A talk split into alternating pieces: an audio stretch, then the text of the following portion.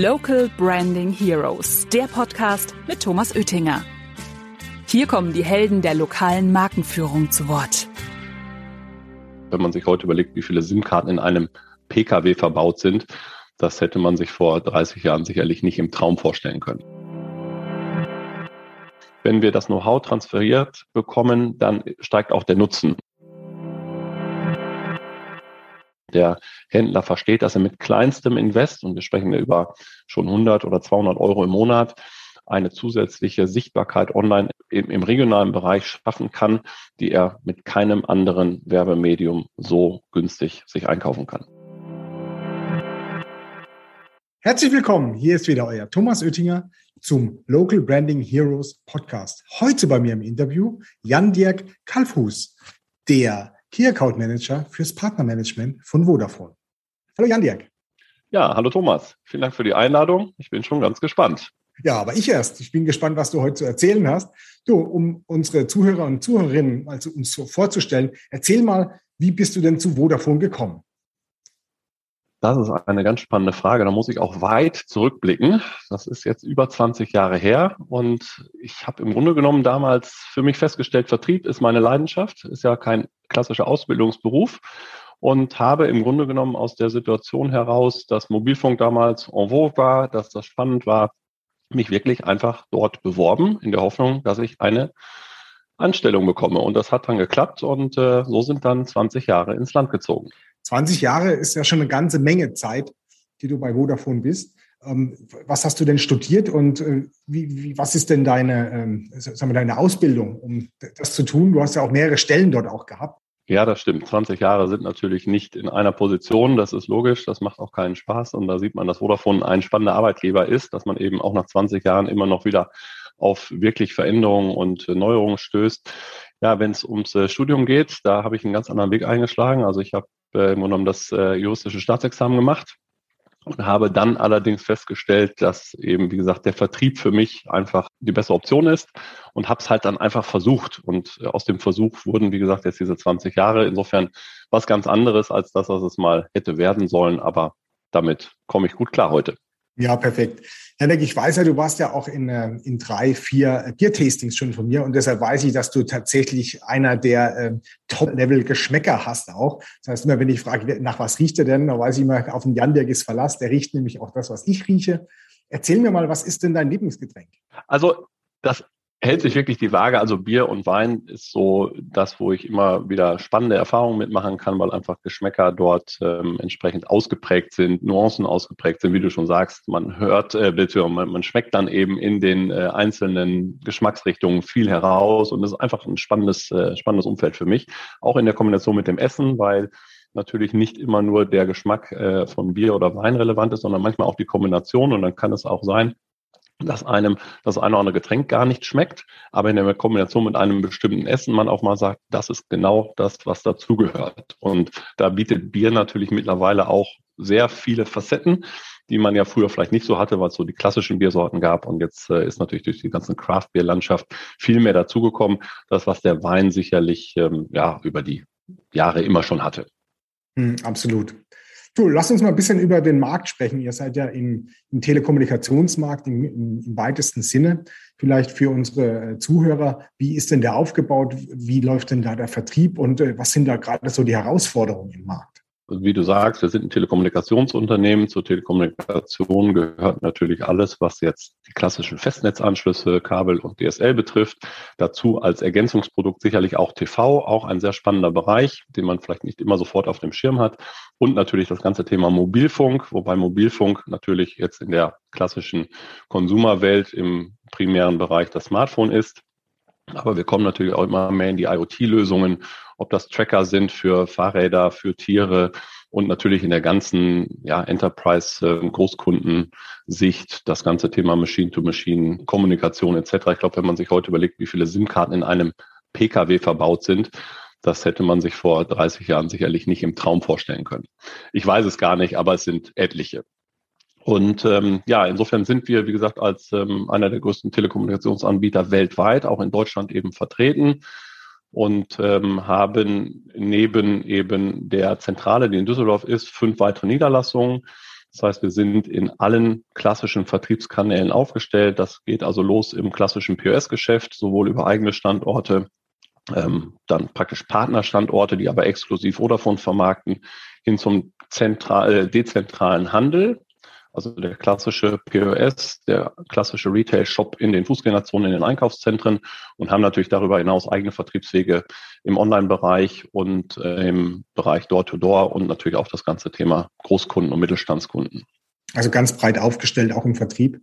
Ich, ich kenne kaum ein Unternehmen, was breiter den Vertrieb organisiert wie, äh, wie ihr. Was habt ihr denn da für spezielle Herausforderungen? Also es ist natürlich insofern spannend, weil jeder Bereich seine Herausforderungen hat. Und ähm, das Thema Online an sich ist eine Herausforderung, eben über die gesamten Player, die eben den Markt dort bedienen, bis, also abgesehen von oder, oder über die Platzhirschen hinaus, dann natürlich über die eigenen Seiten und auch über das Partnermanagement, wo wir ja auch entsprechend mit Online-Partnern äh, arbeiten. Dann haben wir eben die eigenen POS und auch die Handelspartner. Und da ist natürlich die größte Herausforderung der Umbruch, ja, die natürlich längst begonnene Digitalisierung, aber der Weg des klassischen Händlers oder des klassischen POS in diese Welt hinein ist natürlich vielfältig, weil es eben natürlich klassische Online-Marketing-Player gibt, mit denen man arbeiten kann und seine Reichweite erhöhen kann, seine Sichtbarkeit erhöhen kann. Aber es ist am Ende natürlich ein einzelner POS, der ja gar nicht diese klassische Maschinerie hat, wie ein großer Online-Händler mit einer Marketingabteilung, einer Online-Performance-Abteilung oder auch das Budget gar nicht hat, jetzt Marketing ähm, Invests zu tätigen, die notwendig sind, um jetzt wirklich in der Online-Welt relevant zu werden. Aber es ist natürlich notwendig, sich eben von dem klassischen Print out of home dort ähm, zu verabschieden und natürlich zu schauen, wie kann ich online meine Präsenz im regionalen Umfeld nach vorne bringen und entsprechend natürlich mich dort zeigen und gegenüber dem Wettbewerb zumindest einen Schritt schneller sein und einen Schritt präsenter.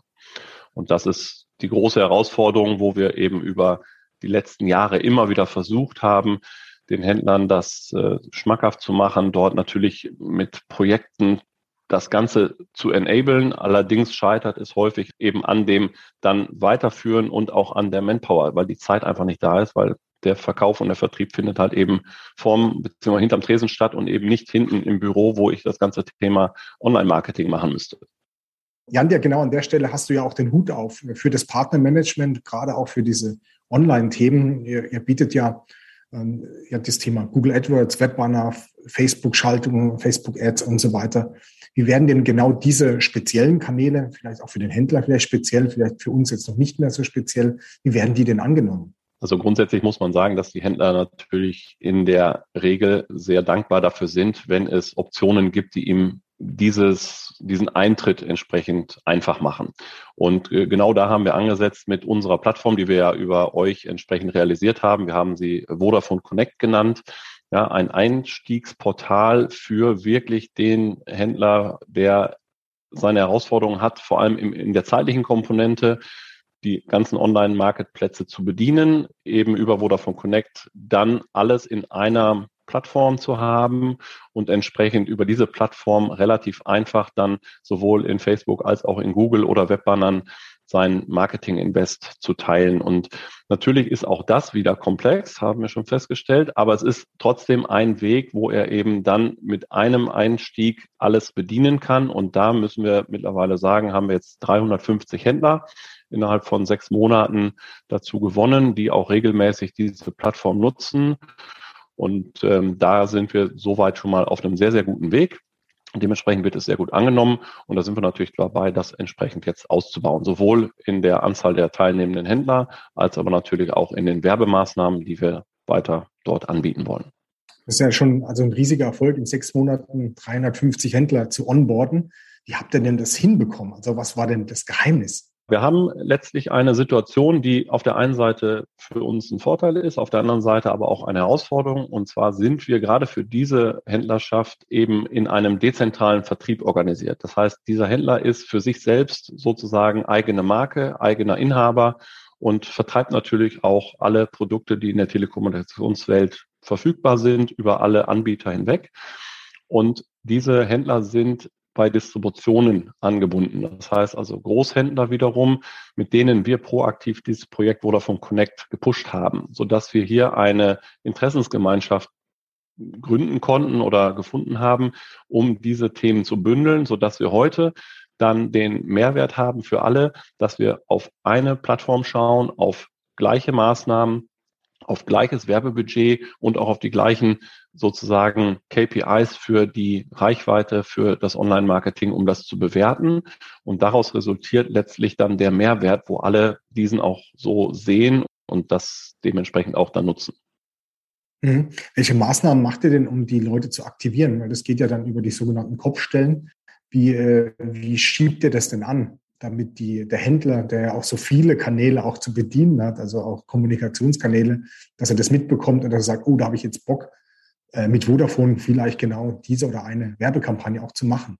Ja, wir haben die Situation, dass wir natürlich versuchen, möglichst viel über Schulungen das äh, erstmal anzuteasern. Einfach nochmal das Bewusstsein dafür zu schaffen, warum machen wir das einmal, wie es funktioniert natürlich, aber auch im Hinblick auf das, wie man es dann machen sollte. Also nicht im technischen Sinne, sondern wie sollten diese Werbung, Werbemaßnahmen gestaltet sein. Wir haben diverse Vorlagen, die man nutzen kann. Man kann auch sehr viel selber gestalten im sogenannten Postbaukasten, den wir zur Verfügung stellen.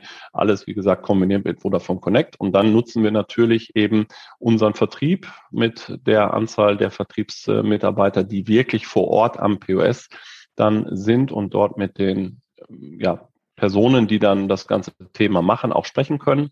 Wir haben auf der anderen Seite die Distributionen, die natürlich auch mit den Händlern sprechen. Und so versuchen wir ein ja, gemeinschaftliches Verständnis und auch das Know-how weiter nach oben zu entwickeln, weil eben genau über das Know-how letztlich dann auch der Nutzen stattfindet. Und wenn wir das Know-how transferiert bekommen, dann steigt auch der Nutzen. Und das ist letztlich das, worüber wir das Ganze versuchen, eben äh, weiter nach vorne zu entwickeln, dass am Ende ein Mehrwert äh, auch erkennbar ist im Hinblick auf die ja, entsprechenden Marketingzahlen und der Händler versteht, dass er mit kleinstem Invest, und wir sprechen über schon 100 oder 200 Euro im Monat, eine zusätzliche Sichtbarkeit online im, im regionalen Bereich schaffen kann, die er mit keinem anderen Werbemedium so günstig sich einkaufen kann.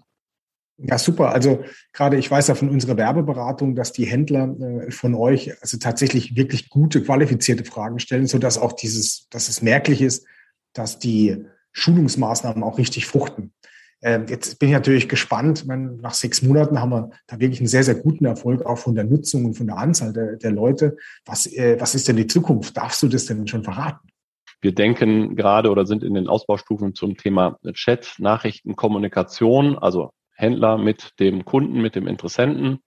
Ähm, das Ganze soll mit Terminvereinbarungskomponenten entsprechend ähm, kombiniert werden. Und wir freuen uns natürlich auch, wenn wir dann das Thema Instagram endlich live nehmen können. Aber das äh, ist euch ja bekannt, Thomas. Super, ja, danke. Ich freue mich total auf die nächsten Schritte, Jan Dirk. Und äh, Dankeschön, dass du dir Zeit genommen hast für das Interview. Und äh, ja, bis demnächst, Jan Dirk. Dankeschön. Ja, vielen Dank und äh, ich freue mich auf die weitere Zusammenarbeit. Mehr Infos zum Thema findet ihr auch auf unserer Webseite macapo.com. Local Branding Heroes findet ihr auf Spotify, Apple Podcasts und überall, wo es Podcasts gibt. Abonniert den Podcast und lasst gerne eine Bewertung da. Local Branding Heroes, der Podcast über lokale Markenführung mit Thomas Oettinger.